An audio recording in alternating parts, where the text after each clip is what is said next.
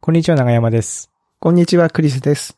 おっさん FM は毎週金曜日、クリスと長山が気になった出来事やおすすめしたい本や映画をゆるゆるとお届けするポッドキャストです。月末なので、お互いに面白かったリンクを紹介し合うリンク10の回となっております。今週もよろしくお願いします。よろしくお願いします。いや早いですね、もう8月も終わりで、長山さんも。早すぎる。なんかもう9月でしょうん。なんかね、この収録のたびに早い早いって言ってるけど、本当に早言っいかてら、まね。すね。 ますね。うん。本当に早い。やばいな。うんしかもこん、あ、こう、そうそう。このポッドキャストがですよ、長山さん。この回が99回ですからね。 99。泣いてないんですよ。とうとう2桁最後の回になりましたね。いやー、はい。まさか100回ね。そうですね。いや、ままだわかんないですよ。まだ100回続くかどうかわかんないですね、ま だ。確かにね。 何があるかわかんないから、うん、いきなりッパターっと ね。終わる確かかもにしれねな。い。あの、配信、配信サービスが3桁に対応しなくて急にこう配信ができなくなるとかね。あの、昔のシステムでよくありましたけどね、そういうのはね。そうそうそう。はい。まあ、やっていきましょうか。はい、リンクえ店。ーじゃあ、なんかクリスさん。はい、そうですね。先にリンクって、じゃまああ今日私はの方からいきますけど、えー、まあ夏休みがね、あの、子供の夏休みが終わりまして、えー、今年はあのコロナの影響で、夏休みの入りと、入りが遅くて、えー終わるのが早いみたいな、えーところも多かったと思うんですけど、まあうちの子供は、この配信が8月28日ですけど、今週の月曜日から学校が始まってるんですよね。うんまあ。ね、夏休みっていうとこう、自由研究とか、そういうのがあると思うんですけど、1個目の紹介するリンクは、えー知ってるハンコってなんで押さなきゃいけないのっていうリンクですね。ほうほう。ハンコ。うん。で、これはね、なんかあの、あ公益財団法人図書館振興財団のページなのかな。で、多分学校とかに寄せられたいい自由研究を、こう、ちゃんとこう、みんなに紹介できるような形で、こう紹介しー。てやるうーんですけど、このね、えー、佐久間さんかな ?4 年4組佐久間さん。ちょっと、なん、いつのもものなのかちょっとね、調べてないんですけど、その、このね、知ってるハンコってなんで押さなきゃいけないのっていう自由研究がとにかくすごい。え、これすげえや。めちゃめちゃすごいですよ。だって、ページ数がまず52ページぐらいあるからね。うん。で、その、いわゆるレポートみたいな感じで、最初に、こう、なぜこのテーマを選んだのかっていうところと、えー、それを調べる方法とか、っていうのを、こう、まず最初に定義をして、で順番に、こう、まあ、多分ね、お父さんお母さんとかが多分、サポートはもちろんしてると思うんですけど、でもこれを見て、そもそもその、ハンコと印鑑って何が違うのっていうのを疑問に思ってるんですよ。うん、。悩まさん説明できますすハンコと印鑑の違い。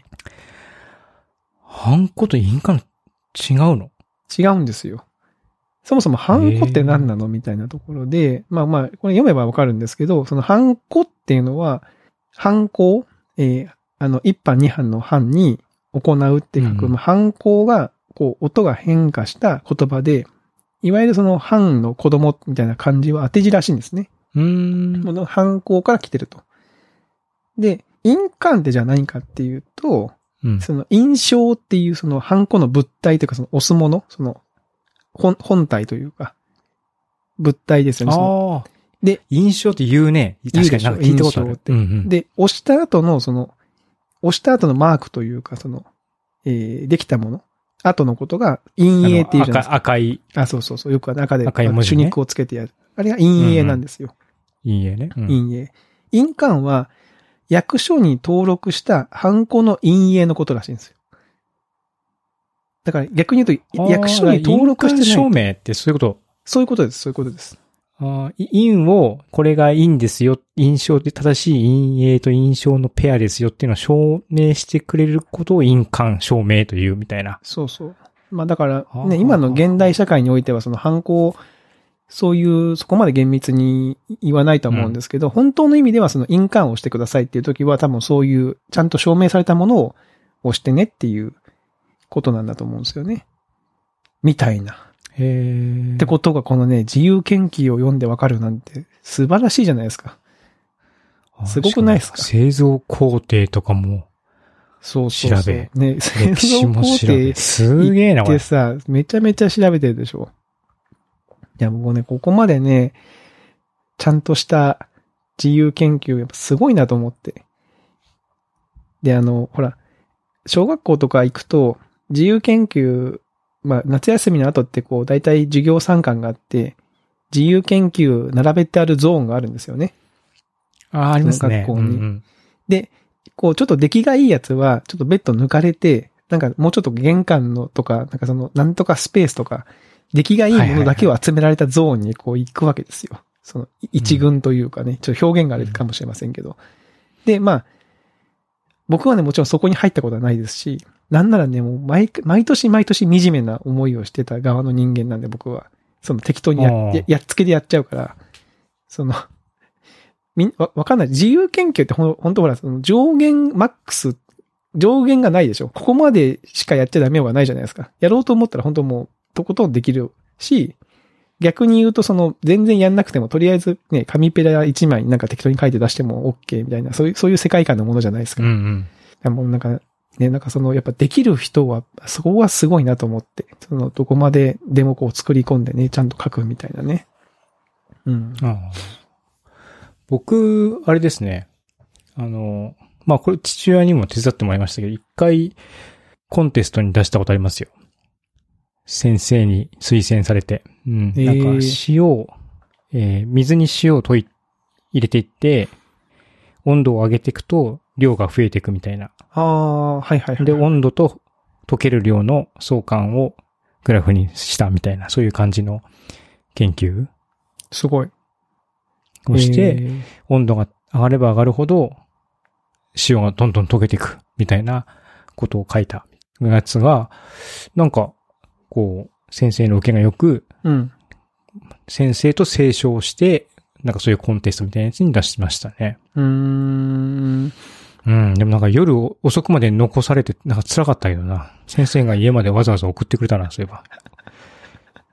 えーいや、まあだから、これ、これを見て、だからすごいなと思ったんで、まあちょっとこう、ね、あの、お子さんのいるご家庭とかは、まあこういうの参考にして、まあね、ここまでとことんやる子もいるんだぞっていうのをちょっと見ていただけるといいのかなと思って紹介させていただきました。はい。はい、そんな感じですね。なるほど。はい。長山さんの方どうでしょうか僕の方は、またちょっとこれ、宣伝みたいになっちゃうんですけど、はい。あの、今週末、あの、プロセッシング、日本のプロセッシングというのコミュニティでですね、またあの、オンラインのイベントがあるんですよ。前に僕も登壇させていただいたオンラインのイベントなんですけど、今度テーマが、つぶやきプロセッシングっていう、あ、今、長山さんがやってらっしゃるやつですね。そう、僕がたまにツイートでやってるんですけど、つぶやき、まあ、そもそも何かっていうと、ツイッターのつぶやきってこう、文字数の制限があるじゃないですか。うん。で、まあ、日本語だと140字うん。で、オーブンだと、まあ、倍の280字。まあ、いろいろ、ちょっとか、いろいろなので変わったりするんですけども、まあ、大体その感じ。で、その文字数に収まるプログラムで、こう、絵を描くっていう、なんかこう、縛りをね、うん、うん。設けて、みんな、そのハッシュタグをくっつけて、投稿してるんです。だから、つぶやきプロセッシングっていうハッシュタグを見ると、こう、プログラムみたいな文字列がわちゃわちゃわちゃって書いてあって、まあ、キャプチャーとかビデオがこう、まあ実際にそのね、あのツイッターに流したからって言って動くわけじゃないので、まあ、う動かしてる様子をキャプチャーしたものをこう、同時に貼り付けてる人がまあ多いんですけども、そういう感じ。で、まあそもそもプロセッシングっていうのはそういう、こう、まあもともと教育目的で作られた、まあ言語というかそういうかん開発環境で、うんうん。まあ、それ、プログラミングで絵を描きましょうっていう感じ。だからこう、サークルって書く、書いて座標を書くと、その X と Y のところに円がポンって出たりとか、四角書いたりとか線書いたりとかっていうのはできるんですけども、まあそういう簡単な命令をこう組み合わせて、その文字数以内で、こう自分の表現したいことをするっていうのが、一応つぶやきプロセッシングっていうのがあって、まあ、競技人口としては全然す めちゃめちゃ少ないんですけど、 なぜか今回それがテーマになったんです。で、お、僕もつぶやきプロセッシングやるからすごく楽しみだなと思ったら、あの、主催の人からこう、連絡があって、うん。なやまさん、あの、解説として出てほしいって言われて。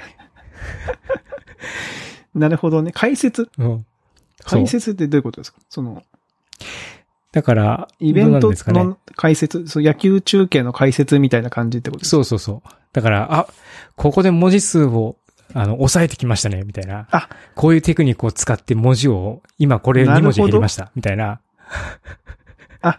なるほどね。その、実際にそのチャレンジ、あ、そう、今、さ斉藤光の30分コーディングをするチャレンジ企画があって、えなるほどね。多分皆さんお題出されたので、皆さんの、あの、公募された作品を、まあみんなで鑑賞するっていうコーナーと、あと30分コーディングチャレンジって言って、お二人の方、えーまあ、そもそもこのつぶやきプロセッシングを始めたハウくんさんという方と、えーあとはアレクサンドレ・ビエ・ビラレスさん、ぼちょっと読めないんですけども、ブラジルの方ですね、ブラジルの、えープロセッシングコミュニティの方が今回ゲストで、それぞれ30分の持ち時間で作品を作ると。で、その辺を見ながら僕が、 なんか言うみたいな。なるほどですねしかもなんか紹介文のこれに、なんか、今回はつぶやきプロセッシング専門家の長山さんをゲストに迎えてって書いてあって、専門家になってますよ、長山さん。 でもやって、やってますもんね、長山さんね。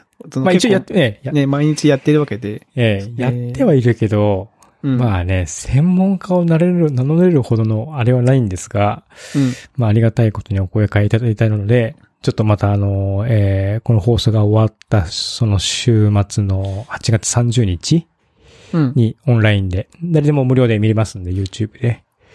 え夜の7時半から、あの、興味がある方とか、その、お長山の専門家っぷりを見てやろうじゃねえかと、 いう方とかいらっしゃいましたら、ぜひ。いや、いいですね。楽しみじゃないですか。いやー、すげえ緊張しますけどね。うん。いや、でもその、イベントの解説ですもんね。うん。うなんかおん。面白そう。いやー、その、自分のコードですら解説するの難しいんですよね。そあの、結局、うん。あの、プログラミングってこう、普通に書いていくと、まあ、普通は読みやすく書くんですよね。うん読みやすく書くのが、まあ、プログラミング、後から見ても直せるようにとかね、うんうん、そのバグを、バグが、にならないようにとかっていうのを気をつけて、こう、丁寧に書くものなんですけども、その280文字に収めるために、こう、普通ならこんな書き方したらもう、めっちゃ怒られんで、みたいな書き方を、バイマンしていくわけですよ。はいはいはい。えーもうそもそも意味のない変数の名前をつけたりとか、うんうん。ね、そういうことから始まり、こう構文のを無視した技を使ったりとかするんですよ。まあ、家読性はないんですよね。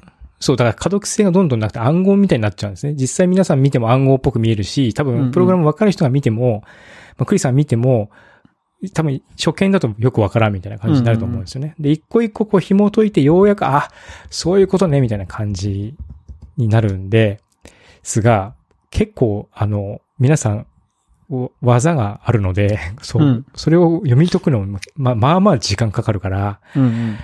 結構解説と言ってもなかなかこう苦労しそうだなと思って、それをちょっと心配し、今、今から心配はしてるんですけど。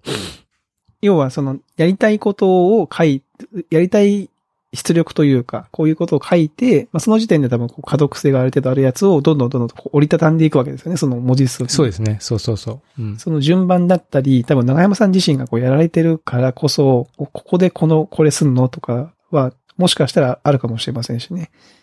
いや、多分、いや、逆にだから僕は全然できないんで、その、やったことない解説はできないじゃないですか。やっぱもうプレイヤそうなんですーよだからできるってそ。いううねだ。からそこがね、面白くできれば、はいはいはい。そのスポーツの、そのルールがわからない人が解説によって面白くなることってあるじゃないですか。ありますねカーリングとか。うんうん。カーリングの解説聞いてたらなんかめっちゃ面白いスポーツだったっていうのが分かったうんうんうんみたいなね。そういうのを自分が自分に期待してるんで、すげえ今緊張しますね。ハードルがね、上がっちゃいますよね。うん。そう、つぶやしプロセッシングわかんないなっていう人はとかなんやねんみたいな感じでうん見始まったけど、終わった頃には、うわ、なんか面白いな、これ。こんな変なことしてる人たちいて、みたいな気持ちになってくれると、うん。ようにするためにはどうすればいいんだ、と今思ってるんで、 ちょっとこう緊張してます。なるほどね。いや、でも楽しみです。なんで、これはちょっとぜひとも、いい感じの解説を期待しますよ、これは。はい。まあ、アーカイブも残ると思うので、ああの、確かにこの日、あの、タイミングが合わなくてうんも、またぜひ見ていただけると嬉しいですし、うんうんうんプロセッシング楽しいので、できる、やってくれる人が増えると嬉しいなと思ってます、うんというような感じですね。うん。なんかうまくいったら、あれですね、長山さんそれこそ自分がつぶやきプロセッシングしてるよ様子を動画に撮って、後から自分で解説をこうつけていくみたいな。でもね、それをやりたいんですよ。なんかその、ねなんか前から配信やりたいって言ってて、やっぱりやりたいのは、今やコード書いてるつぶやきプロセッシングを、うんうんうんあの、、配信したいんですけども、うんその、実は、と、と、撮ってみたんですけど、うん。うん。あの、めっちゃこう喋んない やっぱやりながらすげえ難しいですね。だからその、やるときはもうやった後で自分で解説するみたいああ、なるほど、そうかそうか。あ、あ、あそうと、、後付けのこそうのかアフレコをしていくみたいなのもいいかもしれないですね。え、副音声みたいな感じの副音というかもうそれがもうその主音になるというか、一その生配信というか録画しているやつをその公開する、うん動画を公開するみたいな感じか。生あ配信と編い集う。して。うんそうそうあそなうるそほうど、なるほど。だから結構面白い気がしましたけど。あはいなるほど。それもいいかもしれない。なんかまあぼちょっとやって僕がそまのあ素人目線で横からこれな 何やってんですかこれって突っ込んでも別に面白いと思いますし、ああ、それもいいかもしれないですね。面白そうだし。これが8月30日、えー、2日はい、後これのは8月日30曜日日ですね。そうですね。はいうん。ぜひともお時間のある方はぜ。ひとも。はい。。で、私の方ですけども、そうですね。もう、このオンラインの在宅ワーク的なやつがだいぶ広がってもうね、数ヶ月経ちまして、い今更この話かよって気もしますけど、えー、ハテナ匿名ダイアリーに寄せられていた、ズームでパンツを晒した女っていう エントリーですね。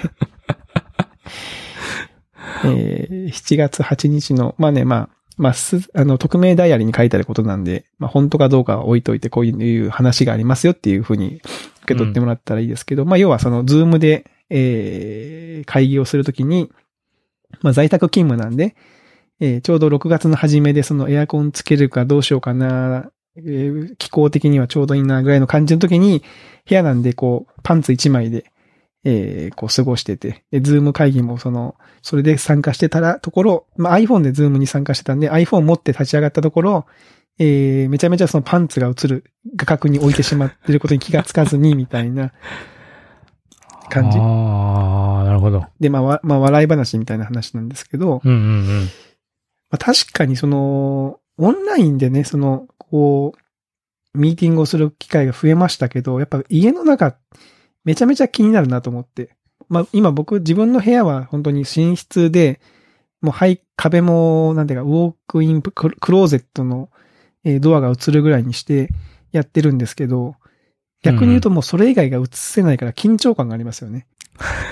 なんかこう、も確しかに。パソコンが曲がってしまったらどうしようとか、あと寝室でやってるから、例えば夜とかに、その、なんていうの、そのお風呂上がりにパンツ1枚とか、下手するともうパンツ巻かない状態で、ふらふらって入ってきて、こう着替えようかなってした時に、もし万が一、パソコンのこのカメラにグリーンのライトが灯ってたらどうしようみたいな、 そういう、なんか、確あかるにんね。ですよ。結構こう、ん家の中、ね、在宅勤務になって、オン特にミーティングとかを結構頻繁にされる方とかは、そういう緊張感が、余分な緊張感が増えてんだろうなと思ってるという感じですよね。うん。なかなか、その、ね、家の中でそういうのやるの難しいなと思っておりました。はい。僕も毎日オンライン英会話やってるけど、毎日、まあ、パンツですね。え、それは、緊張感がある。上は普通、であみなもちろんみんなはね別にこのパンツでやってるとは思ってない。えもちろん見えないようにはですねもちろんしてますけども、た、うんま、なんかあって立ち上がったらこう、集体を晒すことになるんで、 立ち上がれない。なんかその、なんでしょうね。別にそんな、そういう性癖はないけど、その、うん。チャチャレンジみたいな気持ちにもなりますよね。その、 なんて、なんていうんですかね。こうパンツ一枚で参加しててもバレないぞ、みたいな感じ。なんか、まだ出ないんですけど、こう、僕い、いつか出るかなと思ったんですけど、物理的なボタンで、うんミュートと、その、カメラのオンオフが、だけがついてるボタンみたいなやつをパソコンにベッてつけると、うん。もう、ボチーンと押したら、もう、ミュートになはっいはていカメラもオフれるみたいな、そんなのちょっと欲しくないですか確かに、ね。どうしてかっていうと、ズームのショートカットと、うん Google Meet のミュートのショートカットと、うん。なんか別なやつのミュートのショートカット全部違うじゃないですか。違う。うんわかる。で、ショートカット覚えてね、すすパシパシやれば、やれればいいんだけど、うんで、しかも僕、フリーランスだから、ああらゆるプラットフォームに呼ばれるんですね。はいはいはい。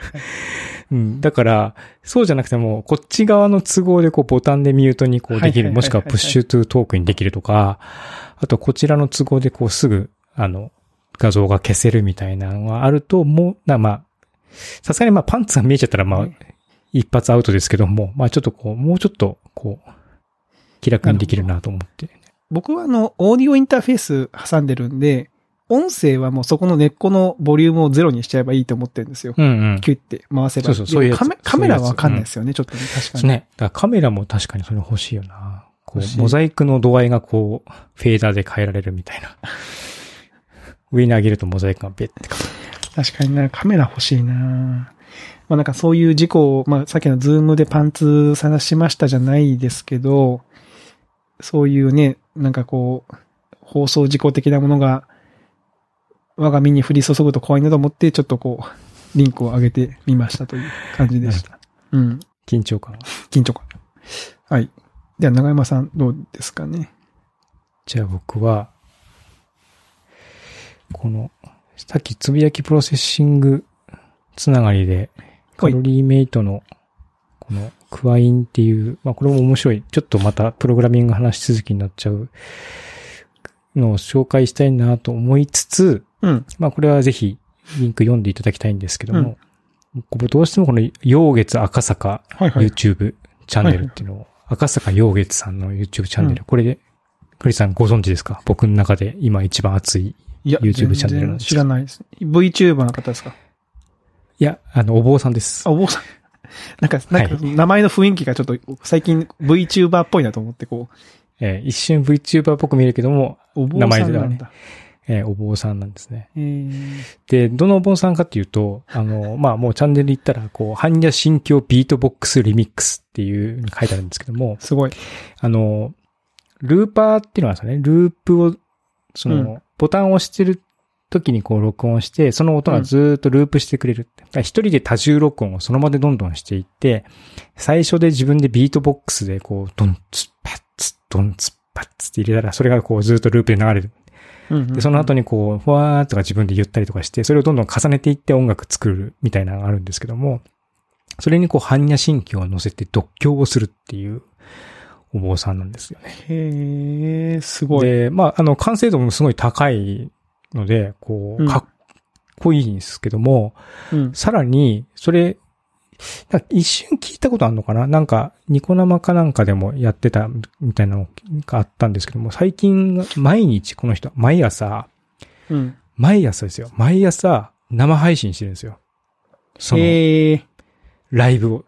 自分の独協ライブうーんを。で、まあ、楽器も使ったりもするし、で、だからだん、で、機材もアップデートされて、こう、グリーンバックになって、後ろになんかすげえサイケデリックな CG がこう、ぐにゃぐにゃいや確かにこうししてるところを、うん。もうサムネがやばいでしょや。ばいやばい。サムネがだんだん遡っていくと素朴になっていくけど、うん。なんかい、そうそう。うん。すごいね。そへう、ー遡っていくと、あの、こう、まだお坊さん色の方が強いんですうんね。うんうん。うん。それがこう、だんだん、えーこうアーティスト色の方がやっぱり強くなってきすげて、えな。こう、で、しかもね、なんかね、海外のアクセスの方が多い、多い上に、うん。めちゃめちゃペラペラ英語でコミュニケーションしていて、あ、そう、すごいですね。うん。すごいこう、多芸な、あの、お坊さんで、うーん。ね、ぜひ、皆さん、聞いてみよう、これ。はあ。そう、ほぼ毎日ですね。なんか、明日はちょっと修行に入るからお休みですみたいな ことを言ってたりとかしますけども。デイ、デイ97って書いてますよ。そう、もうすぐ90、もうすぐまあ100連続気力ではないけど、まあもうね、毎日のようにやっていて、うん。これはすごいわと思すいましたごいね。っすね。かっこいいな。確かに視聴回数も結構ね、数千回いってますもんね。うん。うーん。え、長山さん、これどうやって見見つけたんですか、これ。なんて見つけたんだろ出会って、出会っちゃった。う。おすすめに出てきたと思うんですけど。あおすすめになぜ YouTube はこれを僕におすすめしたのかっていうのはちょっと 多分ルー、ルーパーかなんかかな。このループをしていくやつの音楽をちょっといろいろ見てた中で出てきたのかな。ああ。しかしすごいですね。このお坊さんがやる、しかもこう機材も、あ、機材というか取り方がかっこよくなってますもんね。だんだんと。そうそう。で、後ろの背景もさ、なんかこう、うんさっきのプロセッシングじゃないけど、うんうん。こう CG がすげえかっこいい感じになってて、うんうん。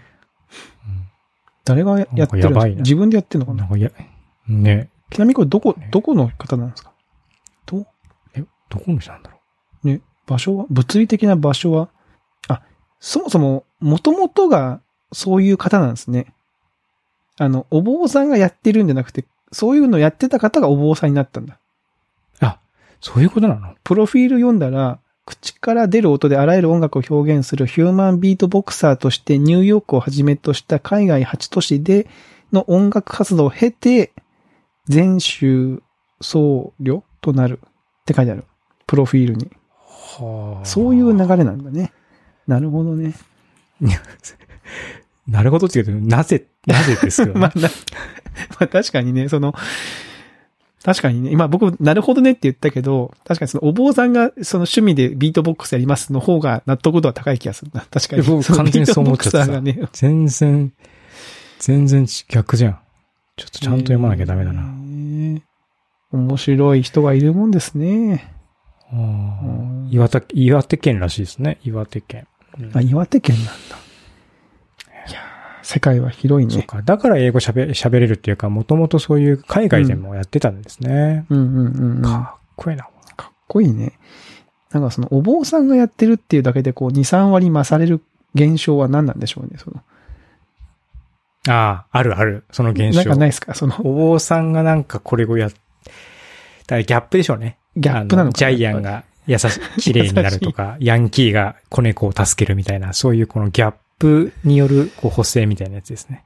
うんまあでも、まあ、ベースがね、もともとその、やっぱ実力が高かった、高いんだと思いますけども。えいやーでしょうね。ねしかもやっぱこんだけ継続できるのやっぱすごいっすよ ー。そうそう。生半可でこんなに毎日はできない。あわかのる、僕もその、ポッドキャストとかうん。映像とかつちょぶやきプロセッシっングとこうね、うんうん、やってるのを考えると、うん。うん。あーこれはすげえなって感じ。すごい面白いですね。でもその、なんかその、今のそのプロフィール、そのなんか別に、あの、ご本人をいじってるわけじゃないんですけど、今のプロフィールとかを読んだ後で、YouTube の動画一覧を振り返ると、その最初の頃はそのマインドフルネスとかそういう、なんかその、 いわゆる YouTuber っぽい感じのサムネイルがこう並んでるから、うんうそこからやっぱこう自分の得意技に持っていったんだなっていう、なんかその流れがちょっとこう、見 えてちょっと面白いなと思う。いやー、でもなんか YouTube、そのね、YouTuber、YouTuber かどうかわかんないけど、YouTube やってる、長くやってる人たちのやっぱり最初からの変異性見ると、やっぱりうんうん続けてる人って変わってますよね。やっぱ変化していくみた変いな、わね。ってる、そう、変化をしてる。う。うんん。だからこう結構リスナーとか、その視聴者のリアクションを見て、こうガンガンやり方を変えていって、うんうん。で、多分今のこの形が一番自分もしっくりくるし、視聴者もこう、反応もあるって感じなんでしょうね。長山さんは昔、ほら、なんだっけ、インインドだっけいあの、料理、料理動画だっけ、インド料理の。インド料理 YouTube の、ううんん、YouTube の時も言ってましたもんね。その、やっぱその変、変化というか、最初の頃の方は素朴だったけど、どんどんどんどんよくこう、機材とかも良くなるし、内容もこなれてきて、みたいな。うん確かにね。いや、我々も頑張んなきゃいけませんよ。そうか、僕らももうちょっとやっぱ変わんなきゃダメだね。そうなんですよね。 もちろんその、機材とか変わったりとか、あの、うんいや、僕もこの間たまにその1回目からちょっと聞いてみたりしたんですけど、やっぱ機材が良くなって音が良くなったりとかはしてはいる、あと企画をちょっと1個持ち込んだりとか、インタビュー始めたうんり、うんインタビューとかゲスト呼んだりはしてるものの、まあもうちょっとね、いろいろとやってもいいかもなとは 思ってますけ確ど、かにね。なんか自分に跳ね返ってきた。思ってますけど、まあもうちょっと少しね、外出しやすい、あと長山さんとこう直接会いやすい感じになったら、まあもう少しこう YouTube のプラッそうトフォームを活かしね、ちょて、ねっとまた、ええちょっと今はちょっとまだ頭切いてまたやっていきましょう。ちょっとね。うん、やっていきましょうかね。はい。という感じですかね。はい。はい。という感じで、まあ、いい時間になったので、えー、今週はこの辺ですかね。ということで、来週はですね、えーいよいよ100回となります。 100回何します100回ですね。100回で、なんと、9月、うん。えーまあ、最近はね、あの、め明言はしてませんけど、なんとなく月1でゲスト呼びましょうということで、えー月賞の回は、こう、ゲストの方を招いておりまして、ちょうど100回目がね、月賞の回だったので、えーまたゲストの方に登場していただいて、ちょっとお話をね、はい、聞いてみたいなと誰かな誰ですかね、誰かな、思っておりオまーすドリね。ー、オードリータンかなあの、我々の番組のコンセプトでオードリー・タンさんに出ていただいて何聞きますって話ですけどね、その、それこそその、ね、もう、本当ね、それで、かつそのコンセプトに沿ったことを聞いたら本当もったいないからそれやめとけって言われますよね、多分ね、そそうのですね使い方がね。うん無駄遣いってやります。うんまあでもまあ、あの、楽しい、あの、お話をまたご用意できればと思ってますので、また、はい、引き続きですね、100回迎えてもお願いししたいなと思いますし、はい、感想、えーチャンネル登録ね、そう、最近お便りが全然来ないよ。お便りが、お便りが欲しいですよね。やっぱりこう、お我便り々、がね。欲しい。お便りが。えーお便りがなくてし、もう、僕がウサギだったらもう死んでます ね。お便り来なさすぎて、えー俺だからまだ生きてるようなものもうウサギだったら完全に死んでる。死んでますか。はい。まあ、ぜひとも、えーお待ちしてますので、よろしくお願いします。す。ははいい。では、えー今週のスタン FM はここまでということで、また来週お会いしましょう。さよなら。さよなら。